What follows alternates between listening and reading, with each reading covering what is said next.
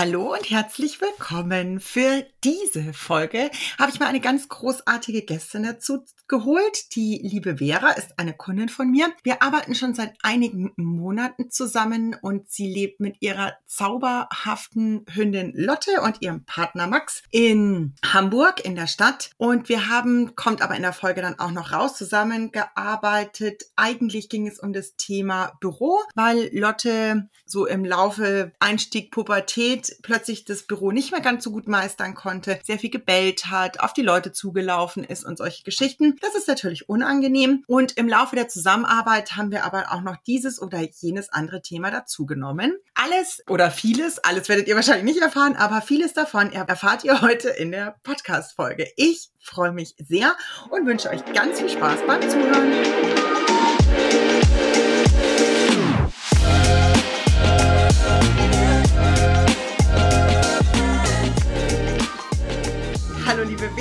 Ich freue mich sehr, dass du dabei bist. Hallo Christina, ich freue mich auch. Danke für die Einladung. Ja, so gerne. Äh, die Vera und ich, wir kennen uns tatsächlich schon eine ganze Weile. Wir haben gleich gerade im Vorgespräch darüber gesprochen, wann wir gestartet sind und haben festgestellt, dass es im Herbst 2022 war. Wir haben seitdem viel Zeit miteinander verbracht und auch tatsächlich über die Hundeerziehung hinaus schon über so viele andere Themen philosophiert gemeinsam. Und dann haben wir uns gedacht, die dürften ein bisschen zuhören. Und die Lotte will auch Super. mit in den Podcast. Lotte will auch was schön. sagen direkt. Hier ist gerade Party im Flur. Lotte, komm mal her. Ja, ist gut. Komm mal her. Ich, ich helfe mal kurz. Schön. Ja, mach Guck mal. mal Super gut. Ja, da ist der im Flur. Das ne? ist doch sehr gut. Prima, wir steigen Leben. direkt mit einem guten Thema ein. Super, machst Ja, lustig. Ist okay. Ist okay. Ja, hier ist heute Party im Haus, weil der Hund, der im dritten Stock wohnt, halt seinen Bruder da hat. ah, spannend. Natürlich, ja, da ist was geboten. Ja, und äh, heute Morgen beim Spaziergang fand Lotte das schon ganz verrückt, dass ihr Hundefreund plötzlich geklont wurde und ein fast genau gleich aussehender Dudel ihr auch noch gegenüberstand. Das war ihr gar nicht geheuer. sie dachte, sie wäre betrunken. Ich glaube, also so, so hat sie mich angeguckt, ehrlich gesagt. Die wollte dann auch nur noch auf der anderen Straßenseite laufen. Denen hinterher, das war ihr wirklich nicht geheuer. Also sie dachte, sie sieht doppelt. Du darfst gleich eh ein bisschen was über Lotte erzählen, damit alle so ein bisschen eine Idee von Lotte kriegen. Aber was wir vorweg ja nehmen können, ist, Lotte steht nicht so auf Veränderungen. Nee, Lotte steht sehr auf Routinen. Das haben wir zusammen rausgefunden, zum Glück, was das Leben leichter macht. Aber alles, was so neu um die Ecke kommt, ist sie erstmal ein bisschen kritisch gegenüber oder skeptisch, würde ich sagen. Ja, und aber dabei sehr süß. Es wird natürlich auch ein Foto auf Instagram geben von euch beiden. Das weißt du noch nicht, aber werde ich dir dann noch schreiben.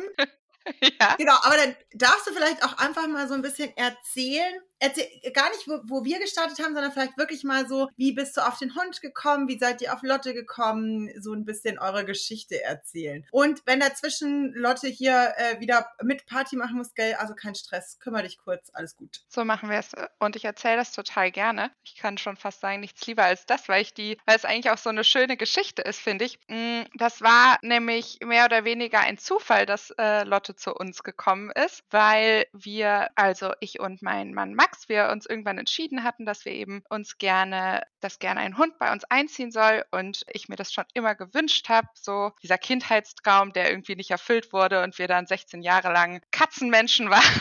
und dann, als habe ich dann irgendwann gesagt, so jetzt gehen wir es an. Und für mich war irgendwie, hat sich's immer richtig angefühlt, jedenfalls damals auf jeden Fall noch, sich einen Hund aus dem Tierschutz zu uns zu holen und eben dazu da hatten wir auch damals gedacht, wir wollten keinen Welpen, weil wir uns da irgendwie überfordert mitgefühlt hätten in der Vorstellung und wollten da einen äh, jüngeren oder mittelalten Hund eigentlich, haben wir danach gesucht und äh, hatten uns dann auch eine Hündin angeguckt äh, in Berlin und die war aber was ich damals auch nicht so wusste. Jedenfalls war die sehr verschlossen und sehr ängstlich. Und das eine Mal, wo wir die gesehen haben, ich meine, es ist auch schwierig, die war da in der Pflegefamilie, haben wir jedenfalls so gemerkt, wir haben irgendwie ein komisches Bauchgefühl, wir kriegen gerade keinen Zugang, das passt, glaube ich, noch nicht so und dachten dann aber, wir suchen uns professionelle Unterstützung bei dieser Entscheidung und hatten dann eine Hundetrainerin, die bei uns in der Nähe ihre Hundeschule hatte, kontaktiert, um uns so ein paar Grundsatzfragen nochmal da weiterzuhelfen. Also zum Beispiel ging es darum, dass die Hündin nicht stubenrein war und die sollte schon irgendwie vier Jahre alt sein. Und da waren, damals haben wir das irgendwie gar nicht einschätzen können und dachten dann, ja, kriegt man das überhaupt wieder hin? Wie ist das? Es war für uns von vornherein klar, dass unser Hund mit mir ins Büro kommen sollte, ein paar Tage die Woche. Und genau, dahingehend hatten wir dann so Gedanken, oh Gott, klappt das? Und waren dann aber sehr schnell uns einig, dass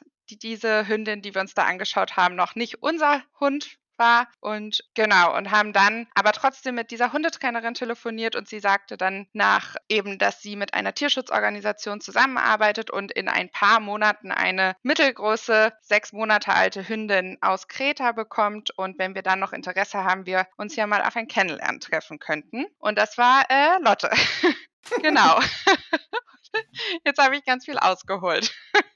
Ja, und Überraschung, ihr habt sie genommen. Und Überraschung, ja, sie kam dann zu uns. Wir hatten, nachdem wir das Bild gesehen haben, waren wir auch schon hin und weg. Also das war dann das Glück, dass es sogar ein paar Fotos gab, eben da aus äh, von Kreta, wie sie in dem, ähm, die war da irgendwie dann noch ein paar Monate in einem Shelter, wo sich um sie gekümmert wurde mit ihrer Schwester. Und da konnten wir schon so ein bisschen was sehen, haben ein paar Videos gekriegt. Und für uns war die Vorstellung halt auch total super, dass sie erstmal für ein paar Wochen noch bei dieser Trainerin leben sollte, die auch eine Hündin hatte und wir so langsam uns annähern können und uns nach dem ersten Treffen waren wir aber natürlich schon hin und weg und haben uns riesig gefreut, als das dann geklappt hat. Und so ging die äh, aufregende Reise mit Lotte los. Ich kann es total verstehen, dass ihr gleich hin und weg wart von Lotte, weil die ist wirklich ein wahnsinnig süßer Hund. Äh, die sieht wirklich sehr, sehr, sehr, sehr süß aus. Was hat denn Lotte so für Eigenschaften mitgebracht? Erzähl doch mal so vom Start, vom Zusammenleben. Also, sie war von Anfang an, ich finde, man hat ziemlich schnell eigentlich bei ihr gesehen, was sie für ein freundlicher und für eine neugierige Hündin ist. Also, sie hat auch echt so, ich meine, du hast es damals, als du sie dann mal gesehen hast, auch gesagt.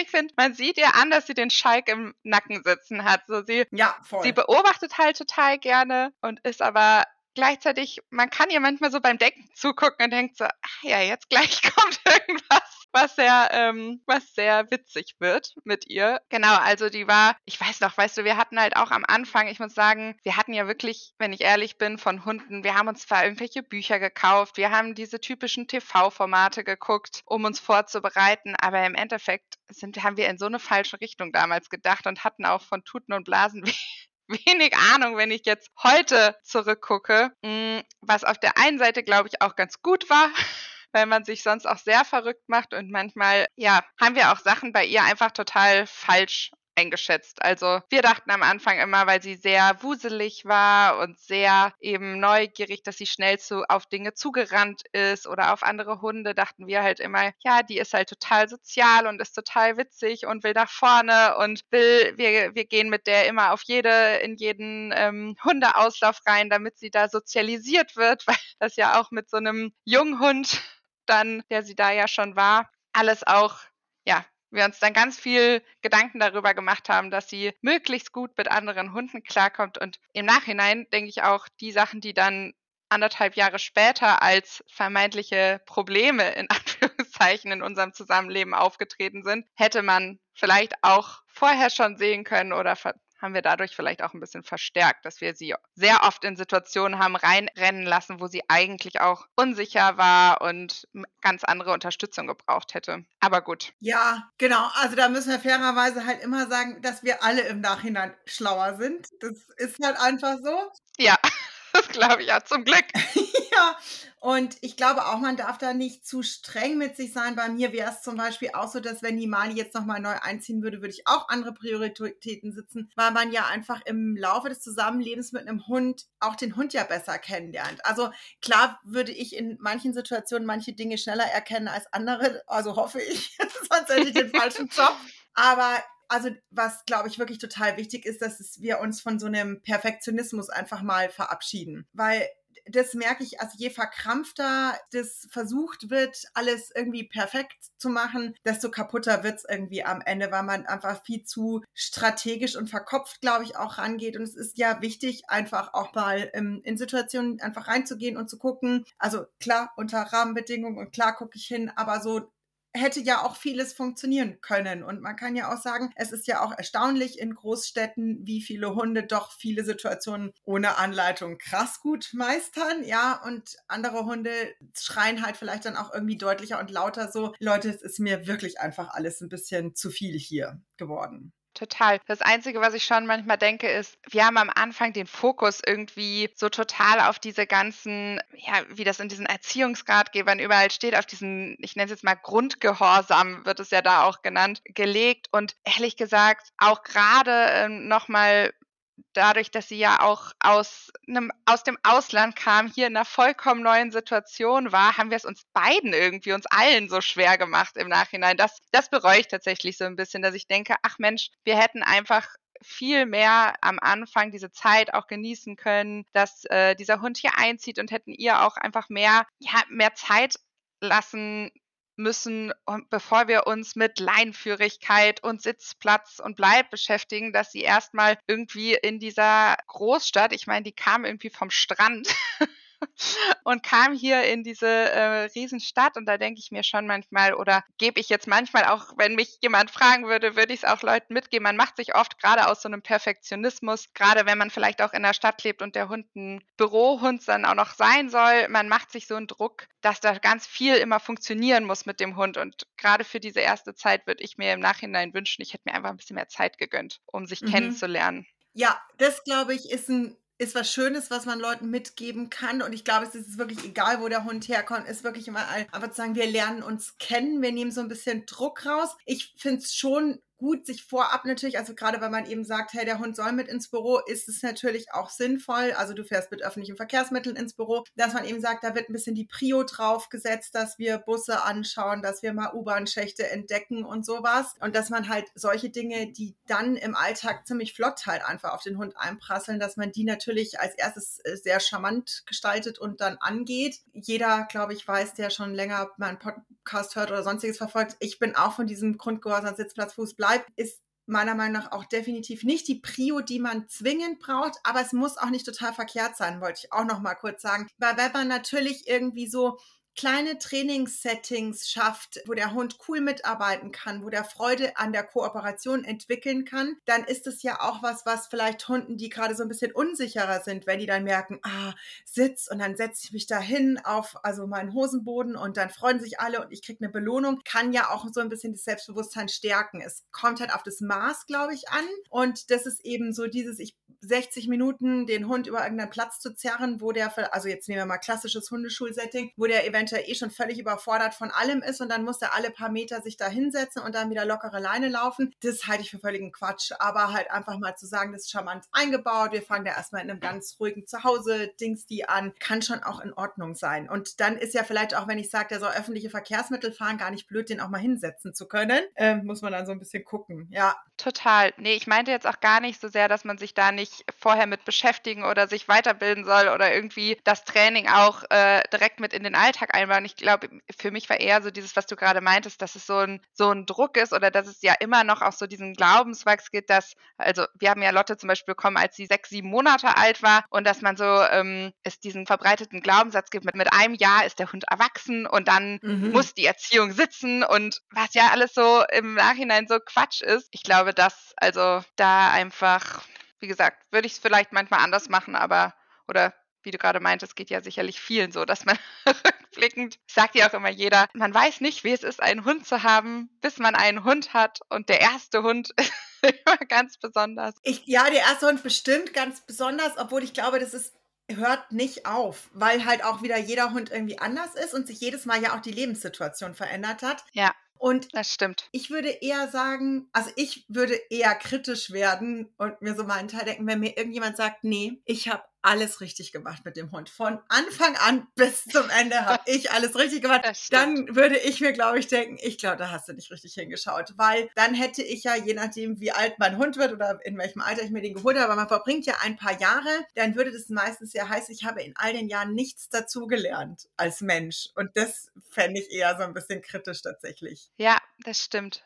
Ach, und ich will jetzt auch gar nicht so sehr dara darauf rumreiten, was ich äh, bereue oder anders machen würde, aber ich merke gerade so beim Erzählen, dass es vielleicht auch gar nicht so sehr nochmal um das Was geht, sondern eher um das Wie. Und das ist das, was ich mit dir ja dann auch in der Zusammenarbeit nochmal total, aber auch so in den, erst so als Lotte so, keine Ahnung, anderthalb, zwei langsam wurde, mich halt immer mehr verstärkt mit diesem Wie gucke ich eigentlich auf meinem Hund oder wie diese Themen eben, diese Sätze im Kopf, mein Hund muss gehorsam sein oder ich muss den im Griff haben und dass ich einfach da sich bei mir so ein Perspektivwandel eingesetzt hat und oder Perspektivwechsel und dass ich da manchmal denke, ach, hätte ich das damals schon gewusst. mhm, das definitiv, ja. Obwohl ich glaube, auch davon kommen wir gar nicht komplett weg. Also davon bin auch ich nicht komplett frei in meinem Alltag, weil das gesellschaftlich so drinnen ist, einfach wirklich ja über viele Generationen, dass eben, ah, du hast ja deinen Hund nicht im Griff, wenn der halt doch mal in die Leine springt oder sowas. Also ich bin da bestimmt abgehärteter als viele andere, weil ich mich ja auch sehr bewusst für einen anderen Umgang mit Hunden und trotzdem also keinen regellosen Hund haben will, aber ich es okay finde, wenn ein Hund kommuniziert und irgendwie sagt, ich will da hinten schnüffeln oder mir ist es hier gerade zu eng oder so, das darf der ja alles in einem bestimmten Rahmen sehr, sehr gerne tun und dann darf das auch manchmal ein bisschen wild ausschauen. Also dann bin ich halt die Verrückte, die da mit ihrem bekloppten Hund durch die Gegend läuft. Aber klar gibt es manchmal schon so Momente, wenn Leute gucken oder so Nebensätze, wo man schon merkt, ah, da kommt was hoch, was ich eigentlich dachte, hätte ich schon viel besser abgelegt, dass ich da irgendeinen so Druck für mich empfinde. Ja, und ich finde das, was du auch meintest, mit dem verinnerlicht, man ist ja auch manchmal nochmal selbst erschrocken dann darüber, auch wenn man sich dann irgendwann für einen ganz anderen Weg mit dem Hund entschieden hat, man ist erschrocken, wie tief so manche Themen oder Annahmen noch sitzen. Also ich weiß zum Beispiel noch, wie wir am Anfang, wie man einfach so zum Beispiel dieses, ja, der Hund darf nicht zuerst äh, auf der Tür gehen und solche Klassiker, wie man die am Anfang ganz selbstverständlich mit in die Hundeerziehung mitgenommen hat, weil das das ist, was eben ja öffentliche sowie Hundeerziehung öffentlich verbreitet wird, solche Art von eben Gehorsamkeitserziehung, nenne ich es jetzt mal. Und mhm. da denke ich irgendwie immer viel drüber nach, wenn man sich da wenn man da anfängt umzudenken und ist ja auch ganz interessant, finde ich, wie wenn man sich jetzt, äh, also ich bin jetzt, ich glaube, das kann ich sagen, ich bin Anfang 30 und in meinem Umkreis sind sehr viele äh, junge Eltern und ich finde es schon ganz interessant zu gucken, so wie sich so die Hundeerziehung in den letzten fünf bis zehn Jahren, was da, sag ich jetzt mal, wie die sich auch verändert hat und der Blick darauf gerade von vielleicht auch jüngeren Hundebesitzer äh, oder HundehalterInnen. und das ja ähnlich wie bei der Kindererziehung auch ist, dass es so diese bedürfnisorientierte Erziehung gibt bei Kindern wie bei Hunden. Das finde ich ganz spannend. Ja, und eben auch nicht. Also weißt du, also es gibt ja auch da wieder die ganz unterschiedlichen Erziehungsstile, auch mit Kindern. Das ist total spannend. Ähm, also ich bin ja Anfang 40 und wir, ja, da sind halt auch im Freundeskreis die ein oder anderen Kinder und das ist auch sehr spannend zu beobachten, wie unterschiedlich da der Umgang ist. Und ich halte mich da in der Regel komplett raus, bin da ganz brav und sage nichts. Ich habe auch keine Kinder, aber natürlich denke ich mir manchmal auch mal einen Teil. Und ich habe Gott sei Dank sehr viele, die auch sehr bedürfnisorientiert mit ihren Kindern umgehen. Das lobe ich natürlich immer sehr und äh, mit denen bin ich dann auch sehr verbunden. Und wir Gibst du Leckerli? Ja. wir tauschen uns vor allem halt auch aus, weil wir da auch merken, was es einfach für Parallelen sind und dass es eben Total, auch da ja. im bedürfnisorientierten Umgang mit den Kindern eben auch nicht darum geht, dass sie regellos sind. Aber es ist total spannend. Ich habe so eine Freundin, die hat dann irgendwie auch erzählt, diese Geschichte liebe ich einfach sehr. War es dann irgendwie auch so, wenn halt ihre kind, äh, ihr Kind dann irgendwie sagt, äh, die hat zwei Töchter und sie hatte irgendwie eine Geschichte halt, wo sie erzählt, dass dann auch so, ja, und ich will so gerne noch ein Eis und dann wird halt so gesagt, du, das kann ich total gut verstehen, dass du jetzt noch gerne ein Eis hättest, aber das geht aus diesen und diesen Gründen nicht, weil wir fahren nach Hause und da gibt's YZ. Und dann klappt es auch meistens ganz gut. Und dann hat sie irgendwie erzählt, dass sie irgendwie so einen Kasten Wasser die Treppe hochgeschleppt hat und sie hat so ein bisschen geächt und gestöhnt. Dann sagt ihre Tochter so, Mama, ist alles in Ordnung? Und dann sagt sie so, ja, ja, es ist nur der Kasten ist so schwer. Und dann sagt ihre Tochter so, ja, das verstehe ich. einfach solche Geschichten und da, da hat man doch einfach eine ganz andere Art der Kommunikation und ich liebe diese Geschichte Total. wirklich, da geht mir das Herz auf. So, ich kann dir zwar nicht helfen, aber ich verstehe, dass der schwer ist. Wie schön, ja. wie schön. Ja, wie, das ist wirklich interessant, weil ich stelle das auch immer mit KollegInnen und FreundInnen fest, wie ähnlich das ist. Irgendwie so diese ersten Kinderjahre und diese ersten Hundejahre gar nicht so sehr natürlich von dem, also es gibt auch jetzt wahrscheinlich viele, die aufschreien und sagen, das darf man nicht vergleichen. Aber für die HalterInnen oder eben die Eltern, glaube ich, gibt es viele Themen, die sich da ähneln können, auf jeden Fall. Also mit denen man sich auseinandersetzt. Also es ähnelt sich komplett. Also ja, bestimmt sagt irgendjemand, dass das nicht geht, aber das ist totaler Quatsch, weil sie halt am Ende des Tages haben wir alle ein Säugetiergehirn und da können wir uns jetzt, mhm. also so viel toller sind wir nicht. Wir Menschen haben halt menschliche Bedürfnisse und der Hund hat hündische Bedürfnisse. Aber that's it, meiner Meinung nach. Mehr ist da nicht der Unterschied, ja. Total. Und wir, ich meine, und auch die Rolle, die man halt einnimmt, ist ja sehr ähnlich. Also, ja. dass man sich um jemand kümmert, dass man eine Bezugsperson für so ein Wesen ist, was ohne einen vollkommen aufgeschmissen ist. Also zumindest in, wenn ich mir jetzt hier diese Rahmenbedingungen oder Lebensbedingungen für Lotte in der Großstadt angucke, manchmal gerade sowas wie, das ist äh, eben schon erwähnt, wenn wir U-Bahn fahren oder so, ich denke dann schon immer, also auch da, was wir da, da haben wir eine riesen Entwicklung gemacht, wie cool sie das mittlerweile macht. Am Anfang war das so ein, war, hatte sie so große Angst und dann denke denke ich immer, wow, krass. Also wenn mich hier Leute angucken, dann denke ich mir immer nur so, ja, dieser Hund würde niemals in seinem Leben alleine U-Bahn also, ich bin jetzt schon irgendwie dafür verantwortlich, dass das hier für die die bestmögliche Zeit ist in dieser Umgebung. Also, ja. es ist ja auch schon teilweise echt verrückt, wenn dann da auch noch fünf andere Hunde in der U-Bahn gerade mitsitzen. Ich glaube, die denken sich auch manchmal, was ist hier los?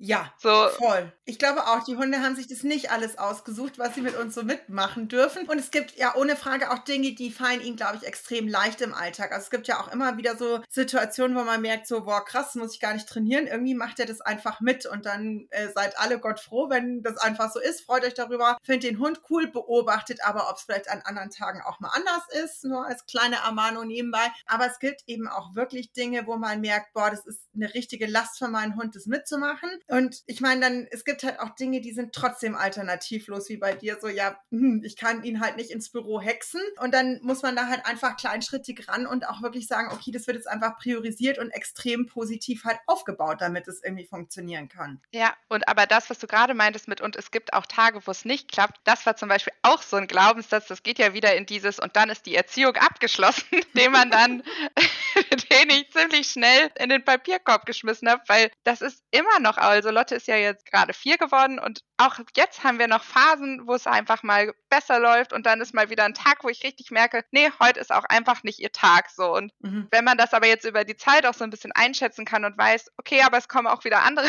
Tage, ja. kann man das natürlich auch anders begleiten und auch anders für sich einordnen. Ja. Diese Vorstellung vom perfekt erzogenen Hund, die, die vielen, glaube ich, noch irgendwo vielleicht auch nur ganz hinten im Kopf sitzt, weil es eben so gesellschaftlich verbreitet ist, was ein Hund alles können muss und was ein, ist ja auch immer interessant, für was man Komplimente kriegt von Leuten, wann man so das Kompliment bekommt, sie haben aber einen wohlerzogenen Hund. Und dann denke ich mir immer, ach, ja, okay. Spannend, dass das jetzt gelobt wird. Ja. Weißt du? Oh ja. Warte, was wollte ich jetzt alles sagen? Äh, ich fange, nein, ich fange mal damit an, weil das andere fällt mir gerade nicht ein. Ich habe aber tatsächlich in letzter Zeit vermehrt, und das finde ich total lustig, ich bin gerne in so einem Münchner Stadtpark unterwegs mit der Mali und die Bani ist ja auch so jemand, also die ist ja, alle wissen es, glaube ich, mittlerweile sehr jagdlich ambitioniert und also wir sind begeistert in, wir glotzen halt gefühlt stundenlang irgendwelche äh, Eichhörnchen an oder wittern Rehen hinterher oder sonst irgendwas. Das heißt, unsere Spaziergänge sind sehr wie mit Stehen beschäftigt und Glotzen und Wittern. Und ich habe jetzt ganz oft in diesem Park und es sind immer so ein bisschen ältere Leute. Das ist total süß. Da sieht man dann immer, die laufen so auf uns zu und sind erstmal immer so irritiert, weil wir so komisch in der Gegend rumstehen und so. Und dann bleiben die manchmal so mit stehen und dann sind sie so, was hat er denn? Und dann beobachten die so mit. Und dann kriege ich aber immer zu hören so, ah, das ist aber nett. Aber das ist aber nett, dass sie mit ihrem Hund da stehen bleiben. Und die finden das total gut, dass man dem Hund dann Zeit gibt dafür. Und das finde ich so süß. Ich freue mich da immer so drüber, weil sie dann immer sagen, weil die anderen, die sind immer so schnell unterwegs. Und ich gesagt, ja, gell?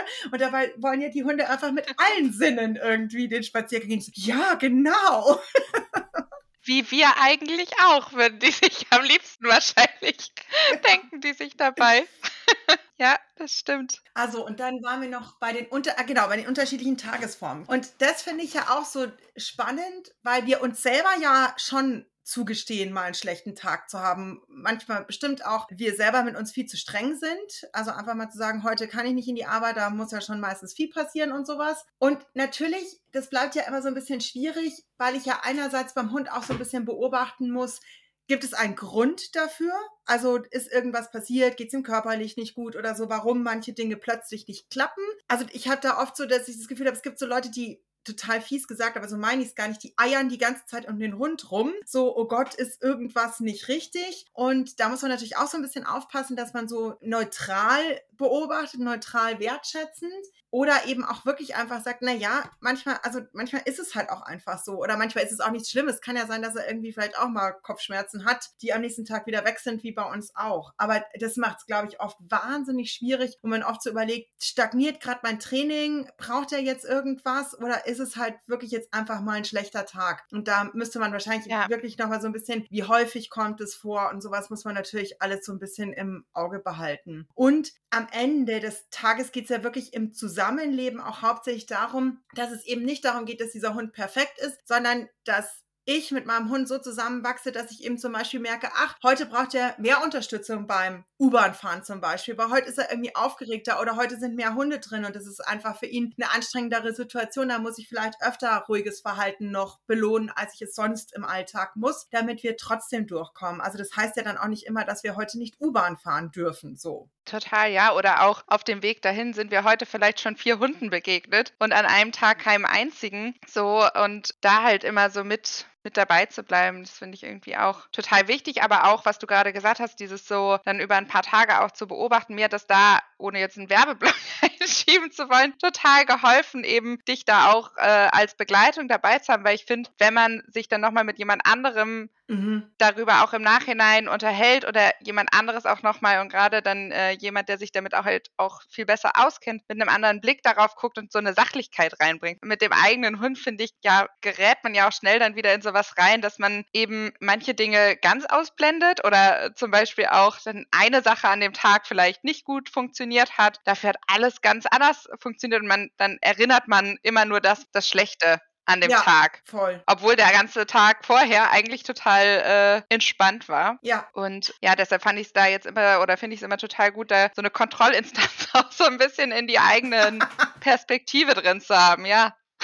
so bin ich noch nie genannt worden. Aber total. Und das ist ja auch super wichtig. Und entweder hat man dann halt irgendwie vielleicht auch Freunde oder so, die den Hund gut kennen oder Hundefreunde, mit denen man da regelmäßig geht, wo man irgendwie sagen kann, hey, kannst du da mal irgendwie mitbeobachten? Oder wir hatten das ja zum Beispiel auch mit unserem mittlerweile verstorbenen Dalmatiner, als der alt wurde. Das ist ja auch einfach so, pff, es geht ihm wirklich noch gut, ist es noch lebenswert, was man macht, wenn er halt auch einfach nicht mehr so gut laufen kann und so weiter. Und da sind wir regelmäßig in die, in die Physio gegangen und das hat zum Beispiel auch geholfen, weil wir da einfach nochmal drüber schauen lassen konnten. Und auch mit unserem Tierarzt damals wirklich im engen Austausch, weil wir immer gesagt haben, wenn ihr da irgendwas seht, was wir übersehen, weil man hängt ja auch so an diesem Hund. Also manchmal versucht man sich vielleicht auch ein bisschen schön zu reden, weil man ihn halt nicht gehen lassen will. Und da fand ich das auch ganz wichtig, nochmal so einen neutralen Blick von außen zu haben, weil das einfach für mich eine totale Prämisse war. Ich will ihn rechtzeitig gehen lassen können. Ich will nicht, dass der irgendwie leiden muss, nur weil ich das jetzt irgendwie nicht auf die Reihe kriege. So. Ja, und das äh, erinnert mich auch total an unser erstes Gespräch, weil wenn du dich äh, auch noch dran erinnerst, das war ja ähm, auch ein Thema bei Lotte, dass sie damals auf den ersten Videos, die du dir so von ihr angeschaut hast, dass auch irgendwie ihr Gang nicht so ganz flüssig und smooth war und dass wir dann ähm, auch eben zu Physio erstmal gegangen sind und sie halt total verspannt war, auch durch manche Unsicherheiten und dass ihr auch total geholfen hat, da einfach ja. wieder regelmäßig, ja, dass sie einfach sich überhaupt erstmal auch körperlich wohlfühlen soll. Ich finde, das ist auch was, was du ja auch immer predigst, dass man ja. sich die körperliche Gesundheit auch zu Beginn anguckt und ähm weil's, ja, weil es so oft auf so vielen Ebenen zusammenhängt. Also mache aktuell auch eine Weiterbildung. Wir haben uns da irgendwie letzt Woche auch ausgetauscht und haben auch gesagt, also alle, die so in der Verhaltensberatung mit Verhaltensauffälligen, es klingt so negativ, aber einfach, wo es jetzt nicht um Training, Sitzplatz, Fuß bleibt, sondern wo wir wirklich sagt, da äh, haben wir Aggressionsverhalten oder eben krass ängstliches Rückzugsverhalten oder irgendwie sowas, ist wirklich zu 99 Prozent mit eine körperliche Ursache verantwortlich. Und das ist krass und es eben auch nochmal von KollegInnen äh, quer durch Deutschland wieder bestätigt zu kriegen, das ist einfach extrem. Und wenn wir eben dann bei Ängstlichkeit und Unsicherheit sind, was wir bei der Lotte definitiv auch ein Thema haben und die meisten von den Hunden, mit denen ich zusammenarbeite, eben ein Thema haben, dann ist es natürlich so, wenn die sich durch einen Alltag bewegen, der stressend für sie ist, dann sind die angespannt und das kennen wir selber auch. Und dann haben wir das Problem, wenn wir dann schon so eine gefestigte Anspannung haben, kriegen die auch keine Lockerheit mehr rein, ja, weil die können ja nichts dagegen machen. Und damit haben die aber automatisch schon diese Körperhaltung, die dann wieder äh, im Gehirn wieder Anspannung auslöst und Stress auslöst. Da kann es total sinnvoll sein, wirklich mal zu sagen, hey, ich lasse den einmal durchkneten. Und wir machen das ja mit der Mali auch prophylaktisch tatsächlich so alle drei Monate alle halbe Jahre so ungefähr, aber mehrmals im Jahr zumindest, dass wir einmal nur hingehen und sagen, einmal durchgucken, ob wir irgendwo Verklebungen haben und es wird halt einfach alles mal angeschaut. Und also wenn das der Geldbeutel uns so zulässt, würde ich das immer empfehlen. Ja, und auch neben dem, für uns war das halt auch ein totaler, ähm, das hat total Spaß gemacht, neben den Massagen, die sie jetzt da gekriegt hat, auch haben wir zum Beispiel auch so kleine Übungen dann beigebracht bekommen, wie wir diese physiotherapeutischen Übungen mit ihr im Alltag einfach weitermachen können, damit sie gar nicht so verspannt wird, wie sie da war. Und ich fand, das tat uns total gut, dass das einfach auch so ein bisschen weg von diesem anfänglich klassischen Hundetraining in den Hundegruppen, dass wir darüber auch nochmal so ein bisschen für uns, ja, wir können da unsere Übungen machen und man überlegt sich, was sind gute Orte dafür, wie kann ich das auf den Spaziergang mit einbauen, so. Voll gut. So, wolltest du noch irgendwas erzählen? Sonst wäre ich so ein bisschen eingestiegen mit. Wir haben ja damals wegen Bürothema gestartet, aber wenn du noch irgendwas dazwischen erzählen willst, dann darfst du das gerne machen. Nee, nee, gar nicht. Büro war ursprünglich unser Thema. Mhm. Darfst mal gerne die Ausgangslage erzählen. Sehr gerne. Also es war von Anfang an klar für oder war für uns von Anfang an klar, dass ein Hund nur bei uns einziehen kann, wenn er auch mit auf die Arbeit kommen kann, weil wir war irgendwie im ersten Corona-Jahr, man konnte schon langsam so ein bisschen Homeoffice machen, aber es war trotzdem klar, wir werden auch immer wieder äh, Tage ins Büro gehen müssen. Und ich war einfach sehr glücklich damals, als mein Arbeitgeber gesagt hat, das ist, ist okay. Wir müssen halt immer gucken, wie das mit den Kolleginnen und Kollegen so klappt. Aber ähm, die haben sich alle da sehr gefreut. Und am Anfang, ich glaube, es war irgendwie für mich so, ja, eigentlich die Voraussetzung, dass das überhaupt geht. Das war uns sehr wichtig. Und wir haben sie dann auch wirklich vom der ersten, zweiten Woche, als sie hier war, immer wieder direkt mitgenommen. Und die ersten anderthalb Jahre war das auch, hatten wir da überhaupt gar keine Themen. Also sie hat sich da immer auf ihre Decke gelegt und hat irgendwie die Leute da bespaßt und hat sich eigentlich immer gefreut. Aber, und das ist dann, ich, man kann wirklich sagen, so ein bisschen gekippt irgendwie so mit, als sie dann so anderthalb, zwei ungefähr war und plötzlich angefangen hat, auf Geräusche Geräusche zu reagieren, auf Menschen plötzlich gruselig fand, gerade Menschen, die einfach plötzlich in einen Raum reinkommen. Und das passiert ja in einem Büro nun mal äh, häufiger. Dürfen die? Und ja, dann fing das wirklich auch an, dass sie nach vorne geprescht ist, bellend und ich auch total überfordert war irgendwann mit der Situation, weil ich wirklich dachte, oh Gott, man das ja dann ganz schnell auf sich bezieht, was habe ich jetzt falsch gemacht, was kann ich jetzt machen? Und man ja auch dann direkt ganz viele Ängste mit dabei hat, was mache ich, wenn das jetzt nicht mehr geht mit dem Büro, ja. wie gehe ich damit um, ich kann sie ja nicht alleine lassen zu Hause die ganze Zeit, ich muss ja ins Büro gehen. Und das war so ähm, die Ausgangslage, dass sie irgendwie echt bei vielen Geräuschen schon angefangen hat, laut zu bellen. Es war zum Glück, muss ich echt, äh, vielen Dank an der Stelle an meine Kolleginnen und Kollegen, die da sehr geduldig sind und ähm, die äh, Lotte immer sehr freundlich gesonnen sind und sich immer freuen, wenn sie da ist. Aber genau, das war so vor jetzt gut einem Jahr war das so die Ausgangssituation im Büro. Das fand ich halt damals auch so spannend, diese Situation, dass man irgendwie dachte, ach, wir haben das doch alles ganz gut etabliert und dass sich auch Ängste oder irgendwie äh, Situationen oder der Umgang, wie der Hund darauf reagiert, auch ja verändern können. Also dass etwas plötzlich ein Thema werden kann, was wo man schon dachte, ach, das ist gar kein Thema für uns. Gerade dann so mit anderthalb, zwei. Oder darf er bestimmt auch so ein bisschen erwähnen, dass äh, Lotte eben ein Hütehund-Mischling ist und oder vielleicht sogar rein das? Könnte auch so ein reiner Border Collie sein. Sie geht auf jeden Fall dafür durch. Das ist der Satz, den ich immer höre. Voll, ja, ja, total. Genau, und das ist ja tatsächlich auch manchmal einfach in der Adoleszenzzeit, also wenn die Pubertät eingetreten ist und so, da kommen halt viele Verhaltensweisen erst raus. Also das ist ja ganz oft, dass auch die Leute so, keine Ahnung, wenn die sich einen Jagdhund geholt haben. Dann wird er halt als Junghund super geübt und alles klappt wunderbar. Und dann kommen so die Entwicklungsstufen und dann kommt halt oft erst so ein bisschen auch die Genetik raus. Und dann ist es natürlich schlau, wenn ich schon Vorarbeit geleistet habe, also Vorarbeit in Anführungszeichen, ähm, also gute Weichen gestellt habe, dass wir mit so einem Verhalten auch klarkommen. Oder was wir ja auch häufig haben, sind so Hunde aus dem Tierschutz, wo Herdenschutzhund mit drin ist. Da kommt auf einmal dann Wachsamkeit, Misstrauen und so. Klar, wenn ich davor dafür gesorgt habe, dass der sehr positiv Fremden gegenüber eingestellt ist, habe ich eine andere Basis. Da komme ich dann besser rein ins Training. Wenn ich das nicht so fokussiert habe, kann es halt irgendwie ein bisschen schwieriger werden. Und du hast halt natürlich dann auch so ein bisschen Klassiker, ja, Wachsamkeit halt. Hallo, hallo, ja, ich kündige an, da kommt irgendjemand, weil ich bin ja ein Hütehund. Total. Ist natürlich auch ein Verhalten, was im Büro nicht so gern gesehen wird, nicht so gut dahin passt. Aber ähm, dann mussten wir Leute das, ja, mussten wir einfach wirklich wieder nochmal ein bisschen neu anfangen mit dem Raumbüro für sie. Und, und das hast du gut hingekriegt, können wir jetzt können wir ja sagen. auch schon mal spoilern, dass Büro echt easy geworden ist wieder. Ja. Und ich möchte bitte kurz die Lieblingsgeschichte erzählen, weil ich die so witzig finde. Also wir haben allgemein einfach Entspannungstraining gemacht, erstmal zu Hause gut aufgebaut, dann ins Büro und über Rituale und so weiter und natürlich schön individuell angepasst. Und Lotte hat also eine Entspannungsmusik, ist klassische Musik. Ja, Klaviermusik. Und dann hat, ach, du musst eigentlich die Geschichte erzählen. Und dann hast du sie doch mit deiner Kollegin alleine gelassen einmal. Das klappt äh, ganz gut, dass wenn ich in Termin bin, dass sie im Büro ist und dann ist eben die Musik an und sie döst da eigentlich so vor sich hin. Und an sich sind meine KollegInnen auch immer ganz begeistert von der Musik. Die kommen immer rein und sagen, ach, das ist so schön entspannt bei euch. Da möchte ich mich auch hinsetzen, äh, wenn es hier so vor sich hin klimpert. Aber ähm, meine Kollegin wollte dann eben mal kurz die Musik wechseln und hat dann was Rockigeres angemacht. Und ähm, also da hat Lotte wirklich protestiert. Es ging gar nicht. Sie erzählte mir dann, dass sie wirklich die ganze Zeit rumgewufft hat und sich beschwert hat über die Musikauswahl. Und das Verrückteste war einfach, als sie sich dann, als sie dann klein beigegeben hat und sich, also meine Kollegin, und gesagt hat, okay, dann mache ich wieder die Klaviermusik, ist sie einfach direkt eingeschlummert. Ich liebe diese Geschichte.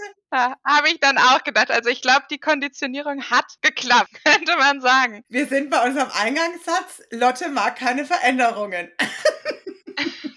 Nein. Ja, Rituale sind auch da unser bester ja. Freund. Obwohl ja auch, wir haben ja jetzt gerade zuletzt, als wir unsere letzte Stunde hatten, Christina, darüber gesprochen, dass wir jetzt gerade so ein bisschen versuchen, mal diese Rituale, die wir jetzt alle eingebaut haben, sie da manchmal ein bisschen jetzt rauszukitzeln und mal äh, was Neues zu probieren. Und das aber eben, wie hattest du es nochmal so, gesagt, so schön gesagt, dass man das dann trotzdem auch die Veränderung eben auch begleitet. Also. Genau, da muss ich mir halt dann was überlegen, damit eben nicht irgendwie Frust oder sowas aufkommt. Und ich muss ja auch nicht zwingend jedes Ritual irgendwie abbauen. Ja? Es darf ja auch Rituale geben, die einfach bestehen bleiben. Aber das ist ja häufig auch eben das, was ich dann so feststelle, ist so, also, und das gilt auch wieder für Mensch und Hund, wenn wir uns an alle Rituale festklammern und immer alles so bleiben muss, wie es war, was wir ja gerade auch weltpolitisch immer so mitkriegen, bloß keine Veränderungen. Das funktioniert halt einfach nicht und es ist total wichtig, dass wir unser eigenes Hirn einfach flexibel halten und eben auch der Hunde. Also gerade bei unsicheren Hunden finde ich es am Anfang eben total wichtig. Viele Rituale, viel Erwartungssicherheit, damit die erstmal eine schöne Komfortzone aufbauen, dass sie da schön zur Ruhe kommen. Aber kann meinen Alltag dann auch nicht ein Leben lang komplett nach diesem Hund richten, sondern dann muss ich halt dem Hund angepasst eben so kleine Veränderungen einbauen, die ich eben mir schlau gestalte, wie ich sie gestalten kann, diese Veränderungen, dass sie dann auch cool für den Hund sind. Aber das finde ich total wichtig, äh, das immer mal wieder zu machen, ja. Und noch schöner ist es ja dann, wenn einige Rituale auch so to go sind, sage ich mal, wenn man dann auch wieder in neuen Situationen Bekanntes mit einbauen kann und so wieder mit Sicherheit geben kann. Also zum Beispiel sind wir viel mit unserem Bulli unterwegs und ähm, da aber trotzdem auch ein Ritual, was wir zu Hause haben, dass wenn sie da auf ihre Decke geht, dass sie da irgendwie dann eine Kaustange kriegt oder irgendwie solche Dinge von, wir kommen nach dem Spaziergang zurück in den Bus und es ist genauso wie zu Hause. Da habe ich immer das Gefühl, dass das sehr gut funktioniert. Also Also Voll. ja, und ich finde es zum Beispiel gerade, du hast es ja eben erzählt, dass sie äh, für, oft für einen Border Collie gehalten wird oder als gerade bei den Hütern habe ich auch manchmal den Eindruck, das ist ja das, was man immer hört, wenn man, ähm, wenn ich mit irgendwie, wenn Leute mich auf sie ansprechen, dann ist es eben immer, ah ja, aber die muss ja auch richtig gut ausgelastet werden. Machen Sie denn diesen Sport mit der? Und ich denke mal so, das ist so spannend, weil wir mit ihr ja genau das komplette Gegenteil eigentlich trainieren müssen. Also die kann selber Gas geben, sozusagen, wenn die will. Und was wir, da ist ja auch jeder Hund individuell, aber für Lotte funktioniert es eben auch total gut. Die braucht halt auch viel Ruhe und die ist halt jetzt auch nicht der Zucht-Border Collie, der die ganze Zeit durch den Agility Park jagen will, sondern da denke ich manchmal, also da hat sie schon auch noch ihren, da stelle ich mir immer vor, wie sie als Straßenhund vielleicht auch gern einfach nur rumliegt am Strand. Ja, und ich glaube, das ist ja auch immer dieses Missverständnis so, uh, der Hüte, ja, der Hütehund muss ausgelastet werden, da bin ich total dabei, weil die sind super intelligent, aber prinzipiell darf das auch jeder Hund in seinem Maße. Ja, ich meine, wenn ich jetzt gerade, wie du schon sagst, einen Hund habe, der frisch eingezogen ist, der muss doch nicht vom Kopf her ausgelastet werden, weil der ist damit beschäftigt, so, Ja, komm mal hier auf die Decke. Ja, komm. Leg dich mal hier hin. Komm mal hier. Uiuiui. Äh, warte, ich finde den Einstieg wieder. Also, wenn wir einen Hund haben, der gerade eingezogen ist, dann braucht er natürlich, ob Hütehund oder was auch immer, überhaupt noch gar keine Auslastung. Der ist damit beschäftigt zu sagen, wo bin ich denn hier gelandet? Wie ist hier überhaupt der ganze Ablauf? Und wenn ich dann aber sage, hey, ist angekommen und ich merke und so weiter und der könnte irgendwie vom Kopf was gebrauchen, dann geht es ja auch nicht darum, dass ich 23 Stunden am Tag diesen Hund trainiere. Wer schafft es? Ich musste einfach schneller, schwere Aufgaben. Also ein Border Collie brauche ich halt nicht 23 Mal hintereinander einen Sitz und bleib, ich gehe einen Schritt weg. Ja, da ist der mir dann irgendwann raus und sagt auch, also ich habe dir jetzt dreimal gezeigt, dass ich das kann. Fertig, jetzt äh, bitte ein bisschen was anderes. Das ist auch sein gutes Recht und ich glaube tatsächlich am Ende des Tages ist mit den meisten Hunden so, dass das bleibt ja auch wieder diese Gratwanderung. Ja, es gibt Dinge, die muss ich üben und es lebt von Wiederholungen, aber ich darf die halt auch nicht langweilen. Wenn ich dann halt die ganze Zeit immer nur denselben Schmuh mache, kann es auch schon wieder langweilig werden. Da dürfen dann schon auch ein paar Veränderungen rein. Die Gratwanderung. Das heilige Agility. Ja. Und auch das, kein Diss gegen Agility. Ich habe das selber früher gegeben, aber ich habe das immer erstmal langsam mit den Hunden gemacht und das finde ich so wichtig. Die meisten Hunde können das eben nicht ordentlich, weil es immer nur auf Tempo gemacht wird und es ist völlig bescheuert. Und gerade diese Hunde, ne, die eh so ein bisschen hibbeliger sind und schnell ganz gut von alleine können. Ich sehe das bei Lotte auch immer. Man muss ja jetzt gar nicht zum Agility gehen, sondern man kann ja auch manches einfach so auf den Spaziergang ganz gut mit einbauen, von Treppe mal eine Treppe eben langsam runterlaufen, wie schwer das für viele Hunde ist, wie viel leichter es ist, die einmal runter zu hüpfen oder zu düsen. Ja. Und so, da merke ich auch schon, dass sie da total drauf anspringt und das total gerne macht, solche Aufgaben. Und das fordert ja richtig. Also das wissen wir doch selber auch beim Sport, so irgendwelche Dinge mal schnell irgendwo drüber, das geht noch irgendwie, aber wenn wir den Körper, also wenn es so um die kleine Muskulatur geht, oh, stöhn echt anstrengend. Ja, deshalb, wir haben jetzt äh, heute angefangen, Lotte in den Haushalt mit einzuziehen.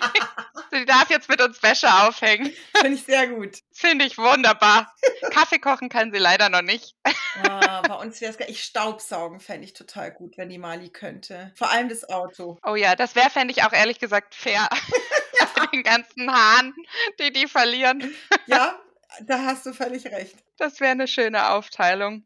Genau, ich überlege gerade, wo wir Wir waren beim Büro. Ja, genau. Und ich finde aber auch da, das hatten wir auch am Anfang schon mal, auch da, das ist sowas, ich finde es total wichtig, dass gerade wenn man jetzt, sage ich mal, Baustellen hat, oder ich, für mich ist es auf jeden Fall immer so ein Thema, dass man sich auch immer mal wieder anschaut, krass, was mittlerweile wieder eine Selbstverständlichkeit ist, wo man aber eigentlich hart für gearbeitet hat, gemeinsam mit dem Hund. Also was eben totales Training war und jetzt gut funktioniert, das sich halt anzugucken und ja, das geht so schnell unter für dich im Alltag, die Dinge, die gut klappen. Und manche Dinge kommen ja auch schnell und können aber auch schnell wieder gehen. Wir hatten ja zum Beispiel auch dieses Thema, vielleicht kennen das auch einige mit diesen, ich sage jetzt schrecklichen, E-Rollern, die so durch die äh, Stadt düsen. Ich war jetzt gerade so, was hatten wir denn? Aber ja, stimmt, die E-Roller, ja. Was kommt jetzt? Ja, und das war so ein Thema, was plötzlich durch zwei dumme Begegnungen an einem Tag, die auf uns frontal zugedüst sind, kurze Zeit hintereinander ein Thema wurde und Lotte dann in die Leine ist und da richtig rumgebellt hat und hinterher wollte und das ja auch wirklich doofe Situationen sind, weil sich die Leute auf den Rollern dann ja auch erschrecken. Aber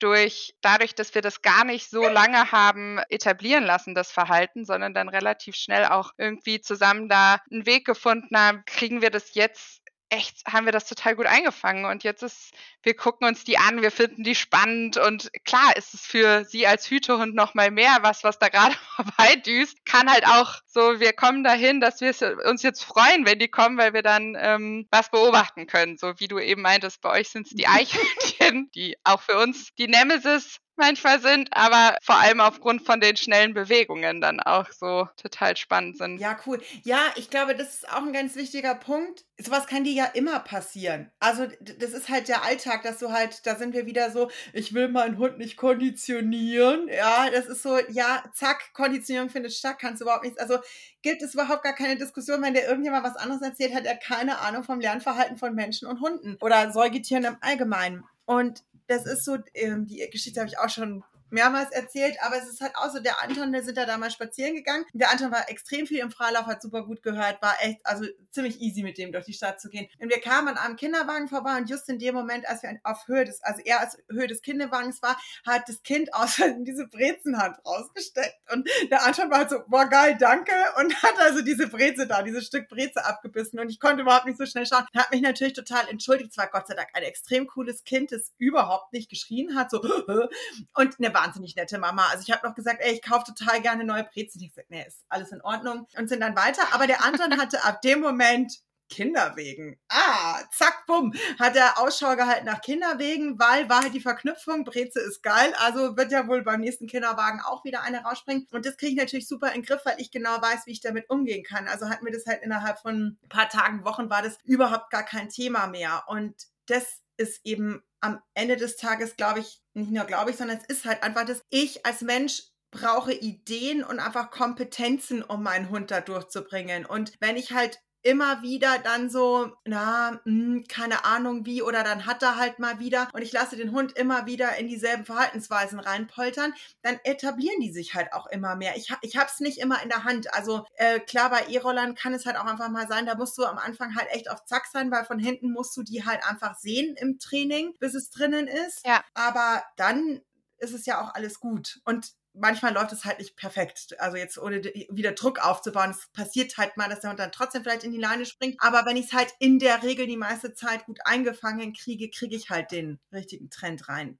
Ja, das und ich finde auch da so ein bisschen, mir hilft es auch, da trotzdem auch Verständnis entgegenzubringen, weil diese, zum Beispiel jetzt gerade diese Roller, wenn sind für Hunde natürlich auch irgendwie krass, weil man hört die nicht. Da sind Leute drauf, die sich gar nicht bewegen. Die kommen mit einer unglaublichen Geschwindigkeit nah an einem vorbeigefahren. Und natürlich möchte ich, dass sie lernt, dass wir da nicht hinspringen müssen oder dass sie da nicht bellen muss. Aber trotzdem auch zu sagen, ja, aber es ist ja auch erstmal ein Grund da, der für sie vielleicht jetzt gruselig ist. Das hat mir irgendwie auch geholfen und so ein bisschen den Druck rausgenommen, weil ganz oft reagieren, äh, ich sage jetzt wir, meinen aber jetzt gar nicht uns beide, sondern so reagieren wir ja auch mit, ach, das hat er ja noch nie gemacht oder das verstehe ich jetzt auch überhaupt nicht und deshalb umso wichtiger, wie du meintest, dass man sich eben die Kompetenzen aufbaut, um dann auch schnell sich irgendwie Alternativverhalten aufbauen zu können. Was will ich denn eigentlich, was sie dann macht, wenn sie nicht in die Leine springen darf? Ja. Und für uns ist es jetzt erstmal, sie darf halt gucken, sie darf auch stehen bleiben und darf die auch spannend finden und sich nochmal umgucken und das ist für mich vollkommen okay in dem Fall. So, ich muss da nicht mit lockerer Leine einfach weitergehen, als wenn nichts wäre, sondern das ist für sie krass, wenn da so ein Roller auf uns zugedüst kommt. Und für mich ja auch.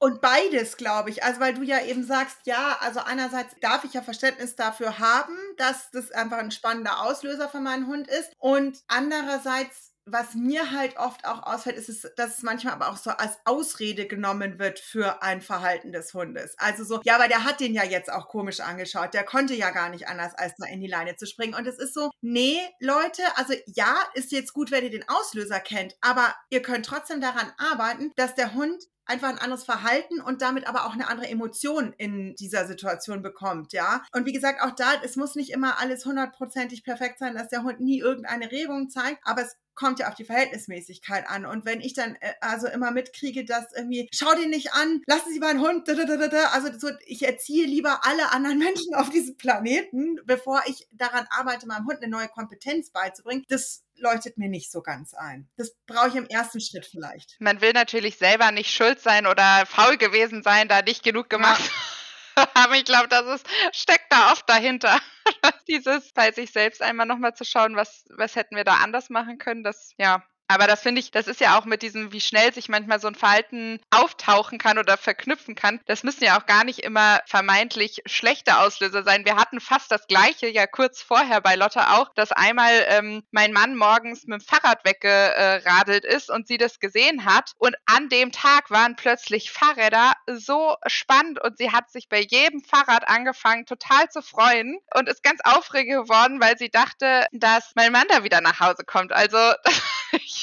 sind ja auch manchmal irgendwie, was da so Auslöser sein können für eine Verhaltensänderung. Plötzlich finde ich sehr spannend. Was du, glaube ich, da nochmal schön rausgearbeitet hast, das ja auch, also das ist, kommt ja nicht alles aus einem negativ beabsichtigten Verhalten des Hunden raus, sondern das kann eben auch im Um, also Klassiker ist ja, wenn du den Hund hast, der andere Hunde großartig findet, ist dann ein Hund am Horizont, Woo, da muss ich hin, ohne irgendwie mal drauf zu achten, findet der andere Hund mich prickelnd oder so, weil dann die Freude viel zu groß ist, dass sie überhaupt nicht mehr zuhören können, was der andere Hund da kommuniziert. Total.